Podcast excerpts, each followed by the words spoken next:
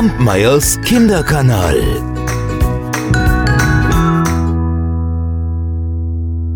Vor vielen, vielen Jahren, da lebte einmal ein Kaiser, der liebte nichts mehr als schöne Kleider. Ach, er gab sein ganzes Geld dafür aus. Er machte sich nichts aus. Aus seinen Soldaten oder, oder aus Theater oder, oder aus großen Festen. Naja, gut, doch aus Festen schon, denn da konnte er seine neuen Kleider jedes Mal zeigen. Er hatte ein Kleid oder ein Gewand für jede Stunde des Tages. Und wenn es ja sonst immer heißt, der Kaiser ist gerade in einer Besprechung oder in einer Versammlung, so hieß es von diesem Kaiser, er ist im Kleiderschrank. Ja, aber jetzt müsst ihr euch vorstellen, das war kein kleiner Kleiderschrank, sondern das war ein ganz großer Raum, voll mit Kleidern und Gewändern nur für den Kaiser. Und in der großen Stadt, in der er lebte, da ging es immer lustig zu. Da kamen viele Fremde, und sie feierten und sie lachten, denn es war ja ein fröhlicher Kaiser. Eines Tages da mischten sich unter die Fremden zwei Betrüger. Die gaben sich aus als Weber. Ja, und sie könnten so schöne Stoffe weben, wie man sie sich kaum vorstellen könne. Und nicht nur unsere Farben und Muster sind außergewöhnlich, behaupteten sie. Auch die Kleider, die aus unseren Stoffen genäht werden, haben eine ganz merkwürdige, einzigartige, sonderbare Eigenschaft. Sie bleiben nämlich für jeden unsichtbar, der nicht für sein Amt taugt oder unerlaubt dumm ist. Dem Kaiser kam dies natürlich auch zu Ohren, und er dachte bei sich, das wären ja mal prächtige Kleider, wenn ich die anhätte, dann könnte ich herausfinden, welche Männer in meinem Reich nichts taugen. Ich könnte die Klugen von den Dummen unterscheiden. Das Zeug muss ich haben. Und so gab er den beiden Betrügern viel Geld im Voraus, damit sie gleich mit der Arbeit begönnen. Die beiden stellten zwei Webstühle auf und taten, als ob sie arbeiteten. Aber sie spannten überhaupt nichts auf den Webstuhl. Dafür verlangten sie aber immer feinstere Seide und das glänzendste Gold. Das steckten sie dann in ihre Taschen und arbeiteten an den leeren Webstühlen bis tief in die Nacht. Eines Tages dachte der Kaiser bei sich, jetzt würd ich ja schon gerne wissen, wie weit sie mit den Kleidern sind. Ach, aber ihm war nicht so ganz wohl bei dem Gedanken, die Stoffe seien unsichtbar für jeden, der zu dumm war oder sich für sein Amt nicht eignete. Zwar glaubte er, also er selbst habe gar nichts zu befürchten, hm, doch vorsichtshalber wollte er jemand anderes hinschicken, der erst einmal die Probe machte. Die ganze Stadt wusste ja, welch sonderbaren Zauber dieses Zeug besitzt. Und die Leute konnten gar nicht erwarten zu erfahren, wie dumm oder ungeeignet ihr Nachbar war. Der Kaiser überlegte, ach, ich weiß, ich werde meinen alten, ehrlichen Minister schicken. Er kann am besten sehen, wie sich die Kleider ausnehmen. Er hatte Verstand und niemand ist besser im Amt als er. Gesagt, getan. Der gutmütige alte Minister wurde also geschickt, und er besuchte die beiden Betrüger im Saal, wo sie an den leeren Webstühlen saßen und arbeiteten. Der Minister trat ein und dachte, um Himmels willen, ich sehe ja überhaupt nichts. Aber das sagte er nicht.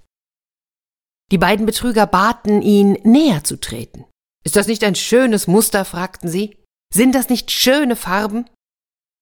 Der arme alte Minister riss die Augen auf, gab sich die größte Mühe, aber er konnte nicht sehen. Sollte ich so dumm sein? Wenn das so ist, dann darf das niemals jemand erfahren. Och, ich tauge nichts für mein Amt. Hilfe.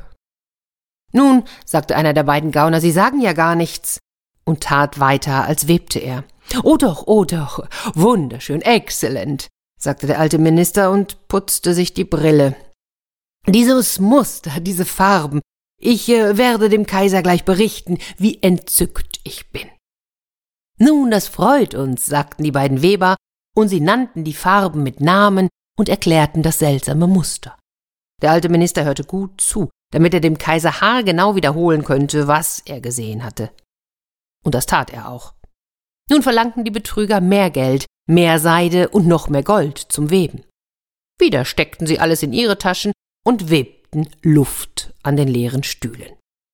Bald schickte der Kaiser einen weiteren gutmütigen Beamten, damit auch er nachsähe, ob die Weber nun bald fertig seien. Dem erging es genau wie dem Minister. Er schaute und schaute und sah nichts als leere Webstühle. Ein herrliches Stück Stoff, nicht wahr? fragten die beiden Betrüger und erklärten das Muster, das gar nicht da war. Dumm bin ich nicht, dachte der Beamte. Also ist es wohl so, dass ich für mein Amt nicht tauge. Sonderbar. Aber ich darf mir nichts anmerken lassen. So lobte er den Stoff, den er nicht sah, und versicherte den Webern, er sei begeistert von diesen schönen Farben und den herrlichen Mustern. Und das sagte er auch dem Kaiser. Alle Menschen in der Stadt sprachen von nichts anderem als von diesen prächtigen Stoffen. Ja, und jetzt wollte der Kaiser sie auch sehen. Mit einem Gefolge ausgesuchter Hofleute ging er zu den beiden listigen Betrügern. Natürlich begleiteten ihn auch der gutmütige Beamte und der Minister, die sich schon zuvor alles angesehen hatten. Die Betrüger webten wie wild, aber ohne Faser und Faden. Ist es nicht wunderherrlich, sagte der Beamte. Und auch der Minister sagte, wollen Eure Majestät sehen, welche Farben, welche Muster und zeigte dabei auf den leeren Webstuhl. Denn sie waren sich sicher, alle anderen könnten das Zeug sehen. Was ist das? dachte der Kaiser. Ich sehe nichts. Das ist ja entsetzlich. Bin ich dumm? Tauge ich nicht als Kaiser? Das ist das Schrecklichste, was mir geschehen könnte.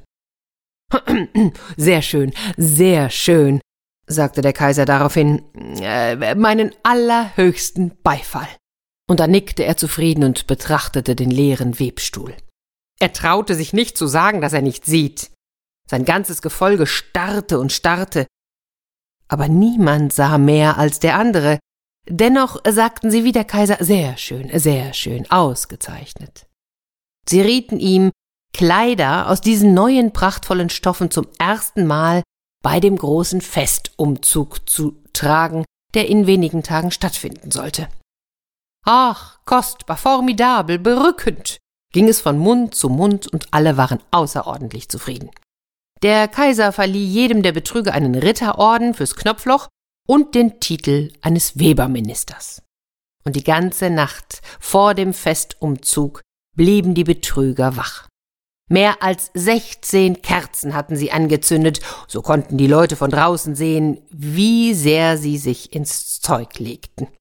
Sie taten, als nähmen sie die Kleider vom Webstuhl, sie schnitten mit großen Scheren in die Luft, sie nähten mit Nähnadeln ohne Faden, und schließlich sagten sie Nun sind die Kleider fertig. Der Kaiser kam mit seinen vornehmsten Hofleuten zu ihnen, und beide Betrüger hoben einen Arm hoch, als hielten sie etwas. Seht hier, hier sind die Beinkleider, hier ist der Rock, hier ist der Mantel.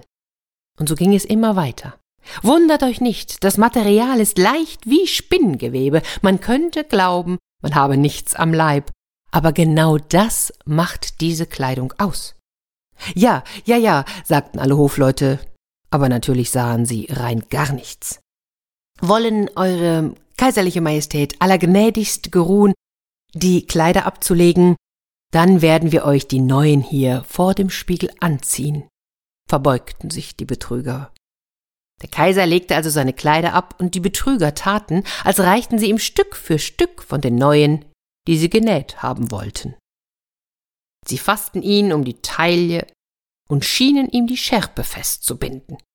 Der Kaiser drehte und wendete sich vor dem Spiegel. Och, wie kleidsam sie sind, wie vorzüglich sie sitzen, sagten alle zusammen. Welche Muster, welche Farben, ach, so kostbare Kleider haben wir noch nie gesehen. Gut, sagte der Kaiser, ich bin fertig. Sitzt es nicht ausgezeichnet? Ja, ausgezeichnet, ausgezeichnet. Noch einmal drehte er sich vor dem Spiegel, und dann kamen die Kammerherren, die die Schleppe tragen sollten, tasteten über den Boden, als höben sie die Schleppe auf, und dann gingen sie und hielten etwas in der Luft, das nicht da war. Aber sie wagten nicht, sich, sich anmerken zu lassen, denn so dumm kamen sie sich gar nicht vor. Und so ging der Kaiser im Festzug unter dem prächtigen Thronhimmel. Alle Menschen auf der Straße und an den Fenstern sagten, wie unvergleichlich schön des Kaisers neue Kleider sind. Was für eine herrliche Schleppe er an seinem Gewand hat, wie makellos alles sitzt. Keiner wollte sich anmerken lassen, dass er nichts sah, denn sonst hätte er ja für sein Amt nichts getaugt oder wäre dumm gewesen. Noch keines von des Kaisers Kleidern hatte je solchen Beifall bekommen. Bis plötzlich ein kleines Kind sagte, aber der Kaiser hat ja gar nichts an. Herrgott, hört die Stimme des Unschuldigen, sagte der Vater, und einer flüsterte dem anderen zu, was das Kind gesagt hatte. Er hat nichts an, sagte ein kleines Kind, er hat nichts an. Er hat ja nichts an, rief zuletzt das ganze Volk. Das kroch auch ins Ohr des Kaisers.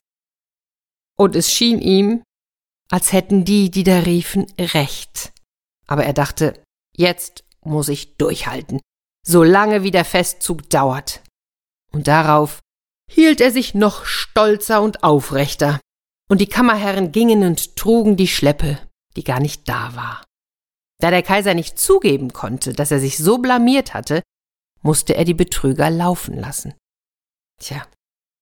Und so kann es eitlen Leuten gehen, die glauben, was die anderen sagen und auch dort etwas sehen wollen, wo es gar nichts zu sehen gibt. Kampmeyers Kinderkanal.